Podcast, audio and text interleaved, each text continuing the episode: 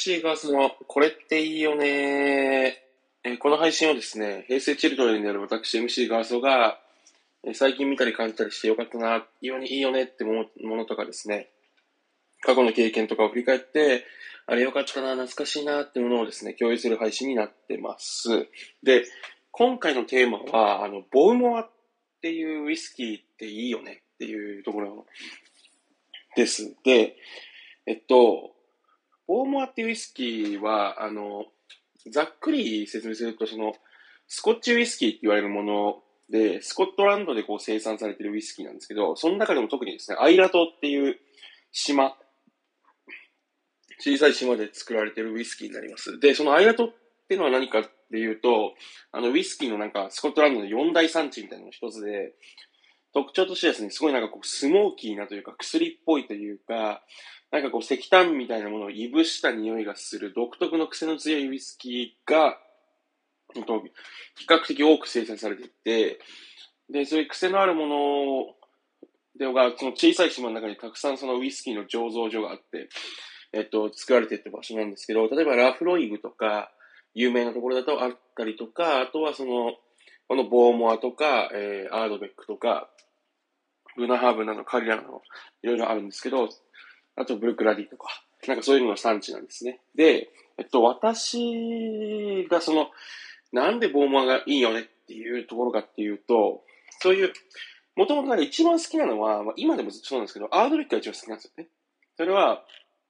えーこう、いぶした感じで癖が強くて、えー匂いがきつい感じのウイスキーの中でも遠くにめちゃくちゃひねってるというか、きつい匂いのもの。なので、それが逆に私結構なんかあの、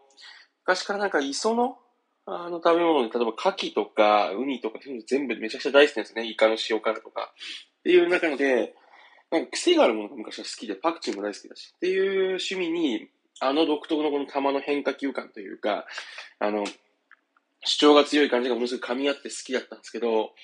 おボーモアは、あの、アイラウイスキーの女王とかって言われたりするので、あの、言われてるように、ちょっとですね、こう、気品があるっていう。それはなんかこう、なんていうか、もう、あの、アイラ島独特の、このなんかスモーキーな感じが、えっと、ちゃんと聞きながら、それがこう、なんていうか、突き抜けすぎていないというか、うまくバランス、調和が取れてるっていうのがあって、なんかこう、なんかハイボールにして飲んだりしてももちろん美味しいし、やっぱりストレートで飲んだ時に、こうなんか、磯っぽい香りと、でもどっかこう甘い感じみたいのがうまくバランス取れてすごい美味しいなっていうのがあって、ボーモアがめっちゃ好きというは、なんですね。で、なんかボーモアで言うと、その村上春樹の、えっと、書いてた、エッセイで、ウイスキー、もしも僕らの言葉がウイスキーだったなっていうエッセイがあって、その時に確かボーモアの、あの、なんていうんですかね、醸造所の本当にその中心的な人ともめっちゃ仲良くなって、なんかゲートボールとかして遊んだみたいなのが書いてあった時に、なんかそういうこう、なんですかね、ラフライグとかってもうちょっとこうなんか、ちょっと商業チックで作作ってる数多い感じが、その、ある種ボーモアってなんかこう、伝統的なものを守りながらにして、でもあの味を保ってるよっていうのが書いてあって、なんかかっこいいなと思った記憶もあります。で、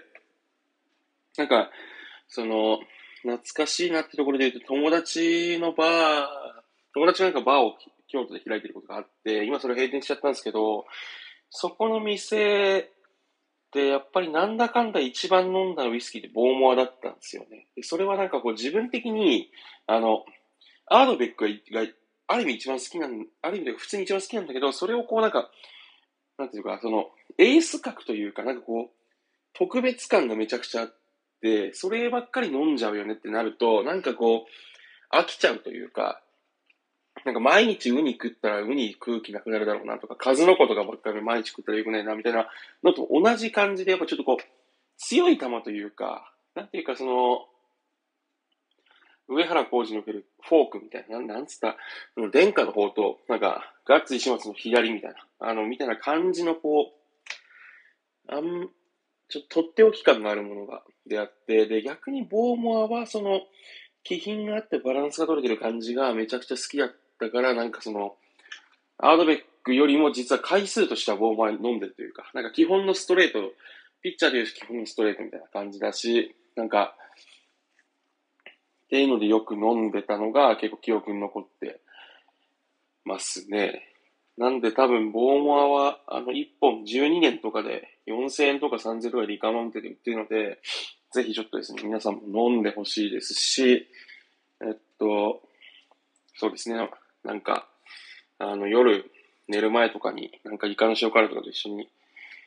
なんか飲むと、ストレッチで飲むっていうのがなんかすごいいいなっていう感じがしますね。あの、なんか こう、スコットランドのこの広大な、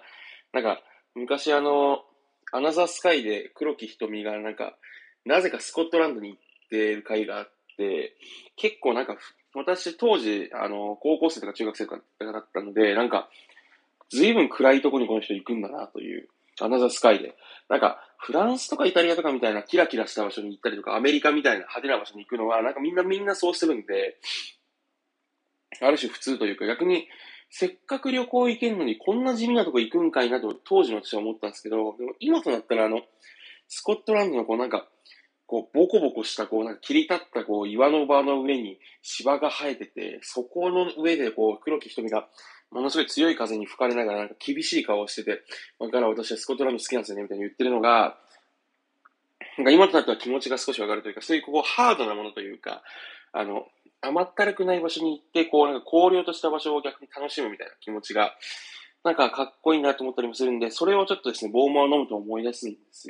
思い描くところがあるんですよね。だからなんで、ちょっと皆さんもですね、よかったらその、黒木瞳の、と村上春樹のそのなんか、えー、硬質なもの、荒れたもの、ハードなもの、タフなものに対して思いを馳せる気持ちに乗っかりながら、あの、バランスの取れたウイスキーをぜひ飲んでほしいなと思います。今回は以上です。あらっしゃー。